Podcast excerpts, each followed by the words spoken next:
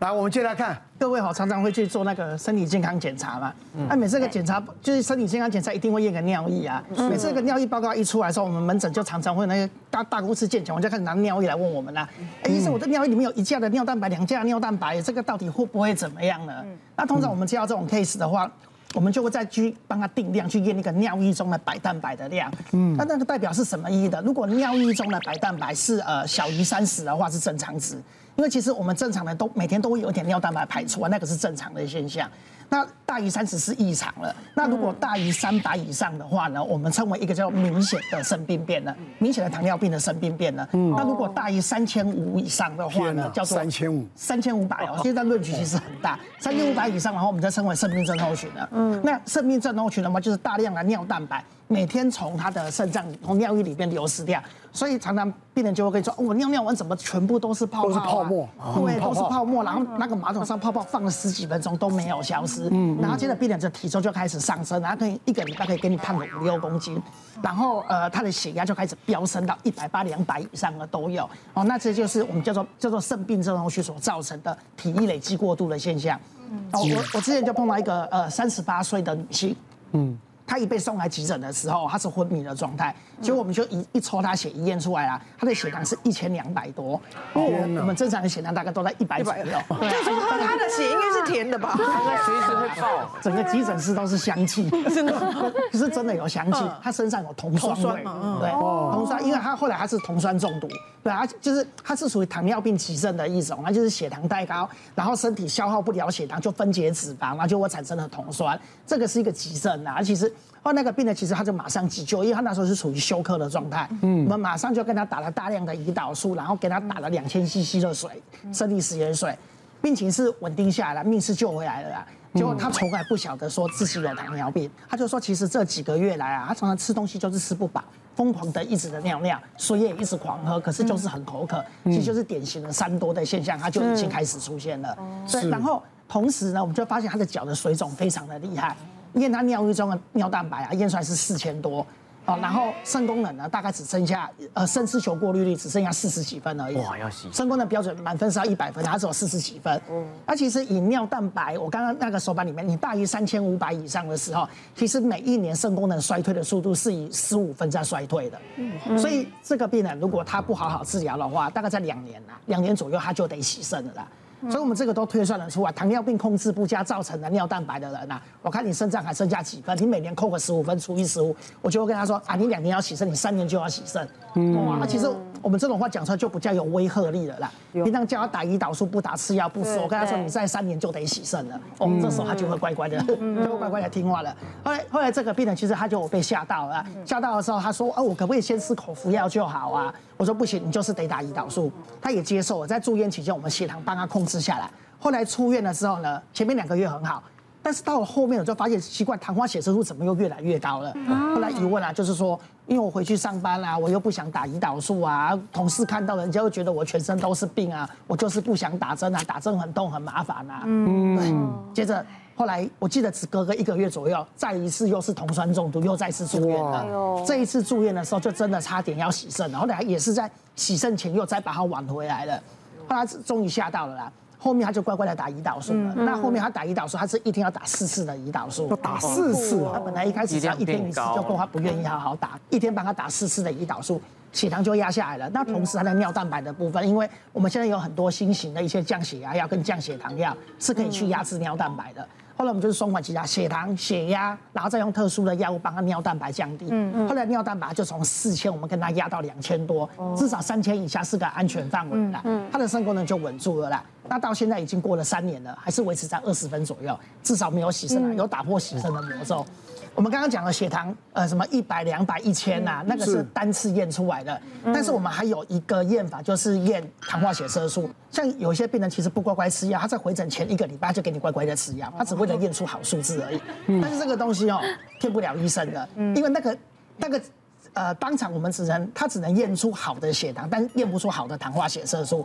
那好的糖化血色素是代表说过去的三个月里面你的平均血糖是多少？嗯，那所以我们诊断黄呃糖尿病的一个黄金的标准呢，我们就是看糖化血色素五点七以下的话称为正常的糖化血色素。嗯，那五点七加六点五呢，就是属于糖尿病的前期。那糖尿病前期还不是真的糖尿病，你这时候你好好控制饮食的话，是还会是有可以逆转的，逆转回来的。嗯，那如果大于六点五以上的话呢，这个就是确认就是糖尿病了。那确认就糖尿病就要乖乖的开始。吃药了，所以有时候我们在门诊，我们常常跟病人说：“哎，你的血糖偏高喽，偏高喽，但是还不用吃药哦，大概就是五点七到六点五之间。”哦，对。然后其实我们我们台湾哦，这我们对于中年男性啊，之前做的研究哦，其实我们台湾的四十岁以上的男性大约有百分之三十五哦。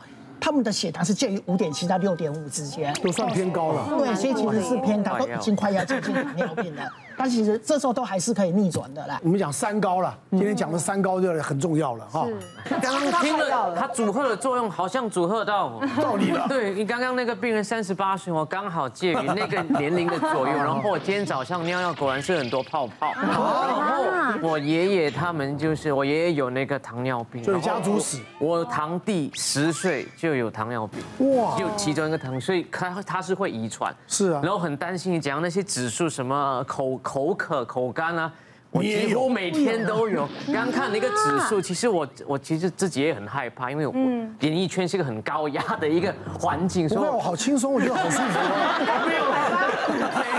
我没有办法十二点每次准时睡，因为现在又有小孩的问题嘛，然后做体检看了报告才知道。我那个饭前血糖大概一百零四，刚超标。我现在好像处于在那个呃前糖尿病前期，而且我已经快要中年，我接近那个，我蛮担心。然后其他指数虽然那个尿酸没有到很严重，但是其他指数有超标，像是三酸甘油脂两百三十。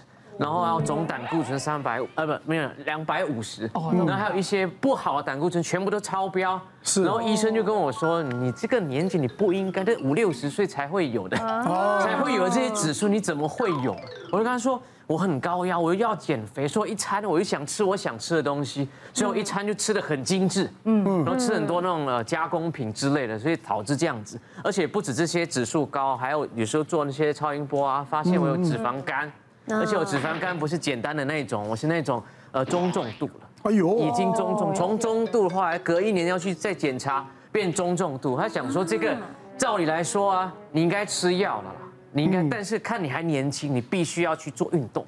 他是说你你乖乖做运动的话，把它降下来，因为这个那个呃肝呃脂肪肝如果再严重下去，就肝纤维化，纤维化就没有办法恢复像以前这样子。那吃药啊？对，这他果然有吓到，不过只吓到两个星期。这样啊？就前两个星期我很很星期都忘了。不是两个星期很担心，我就开始吃呃少吃油炸类的啦，刺激辣的啦，火锅宵夜全部都戒掉。过了两个星期发现好像没有什么差别，哦，你指数没变，就跟高血压一样。哎，指数我有，因为我没有没有这种东西不可能常常验嘛，对啊，就觉得身体好像也没有什么更严重或怎样。就开始慢慢吃一点点炸，没有关系吧？就吃一些这样子。然后如果想运动的话，因为如果想要瘦下来，必须这种有氧运动会比较好。嗯。但是我又因为出外景有受伤有关节炎，然后我没有办法做跑步那些东西，可能只能游泳。就这样再找借口。而且说妈妈六十几，她也是从那个脂肪肝中重度，她到现在。肝很漂亮哦，他做了什么事情？他就是每天运动，但他运动就是去走路而已。对啊，在家里面看那个影片，然后就这样子每天这样子。我也很想那，因为做完之后脚会痛。不过因为这样子，因为拍戏很累啊，然后导致我食欲不佳，反而我少吃。后来隔一年我再去做一个体检，发现维持。哦，维持没有变严重，不好，对，没有变不好，但也也是不好，因为它没有降低，对，没有降 就是没有恶化，就是维持恶化之前。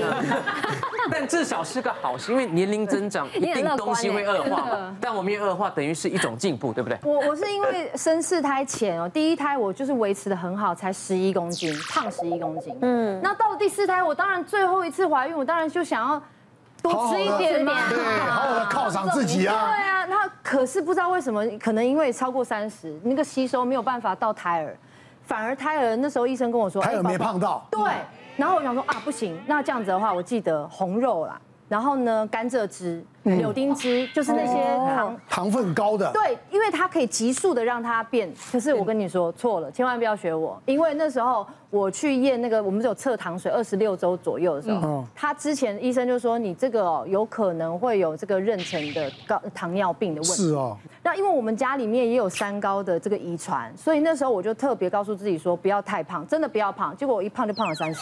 我老公都还跟我说没关系啊，你都多吃一点。可是小朋友出生也才两千多，嗯，所以我就后来就告诉自己说一定要赶紧的我去做运动，然后或者是说跟小朋友去爬山什么的，才慢。慢慢控制住，但是我都没有去正视这个问题，说要去吃药还是什么，只是靠着每个月的抽血去检查。能不能尽量靠自己，比如说就让饮食啊、生活习惯啊，对不对？这些去去改，要运动啊，对，去改善嘛。那你如果这没办法，那就吃药最方便啦，嗯，对不对？啊，又不愿意吃药，又不愿意运动，又又又不愿意生生活正常，又不想吃，就在讲你啊。在讲你，你在给我吃药，我都不知道会不会乖乖吃，对呀 之类的。别忘了订阅我们 YouTube 频道，并按下小铃铛，收看我们最新的影片。想要看更多精彩内容，快点选旁边的影片哦。